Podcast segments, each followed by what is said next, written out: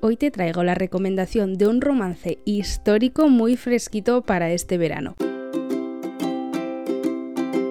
Bienvenidos a mi tesoro literario, mi nombre es Nerea Pantiga y soy escritora de fantasía con romance, pero también reseñadora de libros, y es que hoy venimos con una novedad que en realidad es que las novedades editoriales pasan tan rápido que a mí me da hasta un poco de cosa decir que es una novedad. Pero sí, estos libros de Julia Quinn son una novedad. Te traje el primero de la biología hace poquito, te lo voy a dejar abajo linkeado, pero este es el segundo y yo pensaba en esa primera reseña, te dije, no voy a leer la sinosis porque no me gusta hacerme spoiler de las parejas que van a, a, salir y demás. Bueno, pues que sepas que esta biología, digamos que la pareja no te la esperas porque no la conoces, o sea, sí conoces a la parte de él, que es el marqués que sale en esa primera parte, sale un poco así fugazmente, pero sale, y la chica pues no te la esperas, pero claro, lo que yo no me esperaba es que la trama tuviera un personaje clave que ya conocemos todos o todos los fans de Julia Quinn, que es Lady Danbury, tú te das cuenta de esta señora que va con bastón en las adaptaciones de los Bridgerton, que tiene muy mal humor, pero que ha conseguido casar a dos de los Bridgerton, pues esa señora es una de las protagonistas de este libro. Y dirás tú, pero si es una señora mayor, bueno, no es la protagonista romántica, pero es una de las protagonistas. ¿De qué libro te estoy hablando? Te estoy hablando del libro que se llama Cómo casarse con un marqués de Julia Quinn y es la segunda parte del segundo libro de la biología Agentes de la Corona.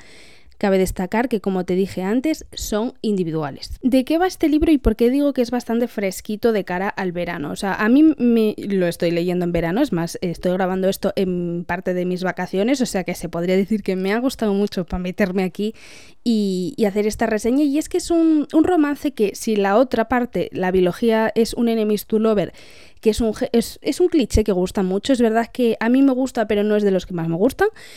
Y este me ha gustado más que el primero, tengo que decir. ¿Y de qué va?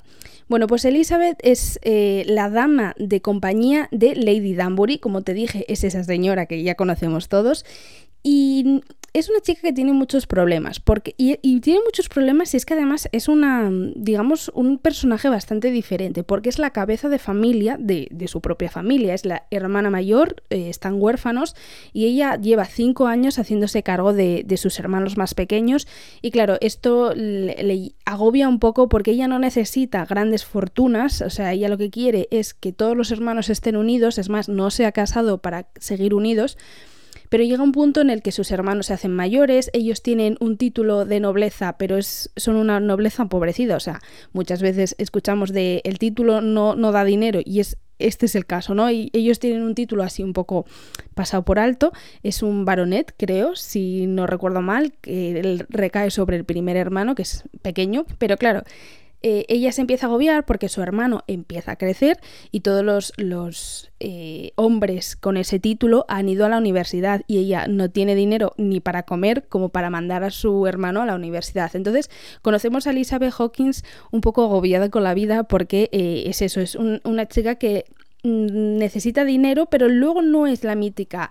Mm, no sé, digamos, protagonista que da pena o cosas así. No, además, eh, al trabajar con Lady Danbury, mm, Lady Danbury tiene ese carácter un poco extraño que, ella misma se contradice constantemente. Bueno, pues ella lleva trabajando para, para, Lady Danbury varios años y digamos que la ha moldeado un poco a, su gusto y tiene, tiene contestaciones que dices tú, a ver, que es dama, o sea, es dama de compañía, ¿sabes? Que es, digamos, eh, alguien que, igual esa contestación no te la esperabas.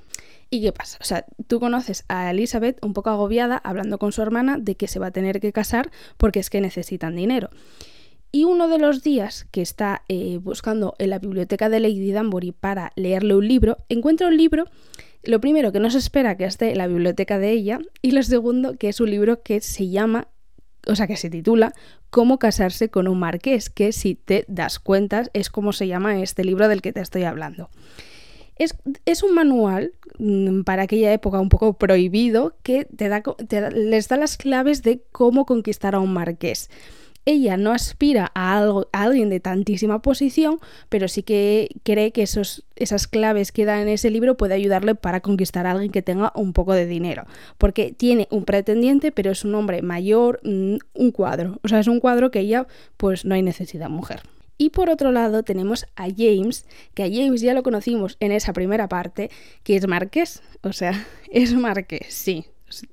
Ah, tenía que pasar y ha pasado. Es Marqués, pero lo que pasa que es agente en secreto para la corona, por eso la biología se llama agentes de la corona, y él digamos que descubre entramados para que eh, no afecten a la corona, como acabo de decir, si estoy un poco espesa, pero eh, digamos que la primera parte sí que el, personaje, el protagonista, lo mantenía muy oculto a su familia, pero él no lo, no lo ha mantenido tan oculto, sino que tiene una vida, digamos que se aburre un poco, James. O sea, es un marqués que su familia, o sea, sus padres, es huérfano también, sus padres tampoco nunca lo han mirado mucho para él y, tiene una vida que dices tú, él necesita esas aventuras que le da la parte oculta de, ser agente.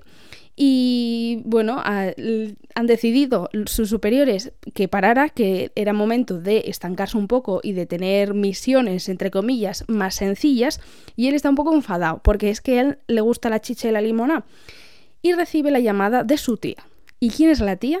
Pues la tía es Lady Danbury. Y, dirás tú, coño, qué casualidades de la vida. Bueno, ¿por qué le llama Lady Danbury? Es una de las cosas que, que, me ha gustado porque es una trama que tiene como chispa. O sea, yo digo que es para verano y es fresco porque tiene esa chispa de humor.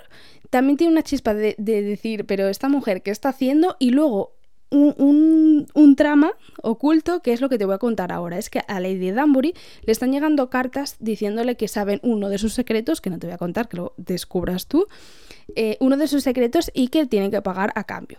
Y como ella sabe que su nieto uy, que su nieto, que su sobrino es un agente que sabe cómo descubrir todas estas cosas, lo llama. Pero le dice que mm, no vaya como James, o sea, como, como el marqués, sino que se cree un personaje nuevo y que vaya como su contador, o sea, para mirarle las cuentas y todas esas cosas. Entonces, claro, cuando Elizabeth le conoce, no lo conoce como un marqués, lo conoce como un igual, porque al fin y al cabo eh, es un contador, o sea, él le lleva las cuentas a, a un, una grande de la aristocracia y, ella no lo ve como nadie más. Es más, le dan una casa ahí un poco pobre, entre comillas, dentro de, de Danbury House, que es como lo llaman. Y claro, entonces ella tiene conversaciones con él como un igual. El único pero que le pondría es que hasta la página más o menos 150, mm, como que me ha faltado un poco conexión entre los personajes, o sea, entre los personajes que van a enamorarse, porque todos sabemos que con Julia Quinn tenemos finales felices. ¿Por qué? Porque Elizabeth eh, empieza esa trama de leer el libro, de intentar conquistarlo y dice ella, ¿con quién practico? Porque no tiene con quién practicar. Y lo hace con James. Pero claro, como James es tan inteligente y sabe muy bien eh, leer a las personas, él, él descubre, o sea, él primero piensa una cosa sobre ella, ve que se equivoca y luego descubre lo que ella tiene entre manos y le dice, bueno, pues te voy a ayudar. Entonces, en ese te voy a ayudar es cuando, digamos, empieza más la conexión entre ellos, más lo que me ha gustado, porque eh, James aún así tiene que descubrir lo que le pasa a su tía y, él sigue siendo, o sea, él, sigue con su personaje y ya no se entera claramente en la página 150 que es el marqués, sino que, que, hay esa trama por detrás, pero como que la unión de ellos para trabajar juntos, para encontrarle un marido a Elizabeth es lo que más me ha gustado y tarda un poquito en llegar. Pero yo recomiendo este libro a todos los amantes del romance histórico. Creo que Julia Quinn eh, es una de las mejores escritoras en este género. Bueno, no me gusta decir estas cosas porque sinceramente no conozco a muchísimos escritores de, este género y no me gusta generalizar, pero a mí me gusta mucho porque creo que tiene muchas sencillez, es un lenguaje que se entiende, que no hay ninguna complicación y los personajes, siempre lo digo cuando hablo de Julia Quinn, pero es que me parecen como muy redondos, o sea, tienen como mucho carisma a la hora de conectar con el lector. En, mi caso, eh, con James he conectado un poco más tarde porque mm, entendía un poco esa picaresca que tenía él, pero como que me daba un poco rabia de que estuviera cansado de, no hacer nada, porque por su título tenía, digamos, todo. Pero Elizabeth sí que, sí que conectas con ella porque vives ese sufrimiento de decir, jolines, eh, yo quiero mantener a mi familia unida, pero es que por culpa del dinero no puedo. Mm, no voy a hacer spoilers sobre el final, pero solo decirte que a mí me ha gustado mucho cómo, cómo termina. Estos libros, si, eh, bueno, en mi Instagram, que se roba mi tesoro literario, tienes las portadas de ambos. La primera de ellas es rosa y como te digo, abajo tienes eh, la reseña de, ese libro y esta segunda es azul. Te diría que puedes leerlos de forma individual porque sinceramente sí es una biología y siempre está bien leerlas en orden, pero no son como todo tipo de biologías, biologías que tiene Julia Quinn, incluso trilogías, que es verdad que te spoileas un poco sobre otros eh, personajes que salían antes. Creo que es como la más distante. Y claro, en realidad tiene sentido, porque eh, si leíste la primera, si escuchaste la primera reseña, bueno, digamos que ellos estaban en, un palacio en medio del bosque, alejados del mundo, un poco bella y bestia, y estos están en, otro, en otro lugar. Por eso yo creo que se separan tanto las historias. La edición es preciosa, o sea, eh, los colores que siempre Titania siempre usa para Julia Quinn me parecen una maravilla. yo los tengo todos, los de Julia Quinn, los tengo todos en la librería, que la estoy viendo ahora, y es que quedan llamativos. O sea, me gustan mucho porque quedan llamativos. Así que si estás buscando un romance histórico fresquito para este verano, pues te recomiendo los dos libros porque en realidad me he leído los dos y me han gustado los dos, que son Agentes de la Corona.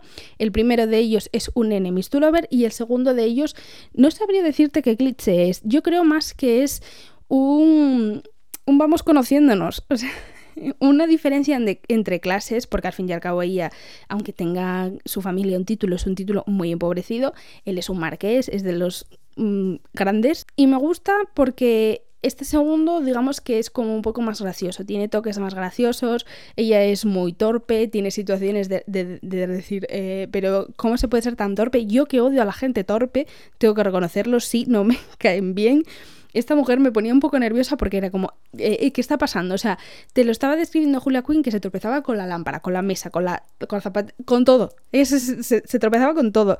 Entonces como que tiene... Eh, diálogos graciosos, que es verdad que el primero también porque ese Enemies to era diferente, era un un tira y afloja constante entre los dos personajes. O sea que yo, yo te diría que si buscas algo de Julia Quinn que te haga reír y que se te haga el verano más, más rápido, que oye, el verano la verdad que, no se pase rápido, o sea, que, tengamos muchas más vacaciones, pues estos eh, te los recomiendo un montón. Y nada, que es la primera reseña que te, que te estoy haciendo en verano, por lo menos que yo grabo en verano. Espero que estés pasando poco calor o mucho, dependiendo de si te gusta o no. A mí no me gusta mucho que te pongas muy morenito o muy morenita y, y que nada, que te mando un beso enorme y que disfrutes mucho del verano.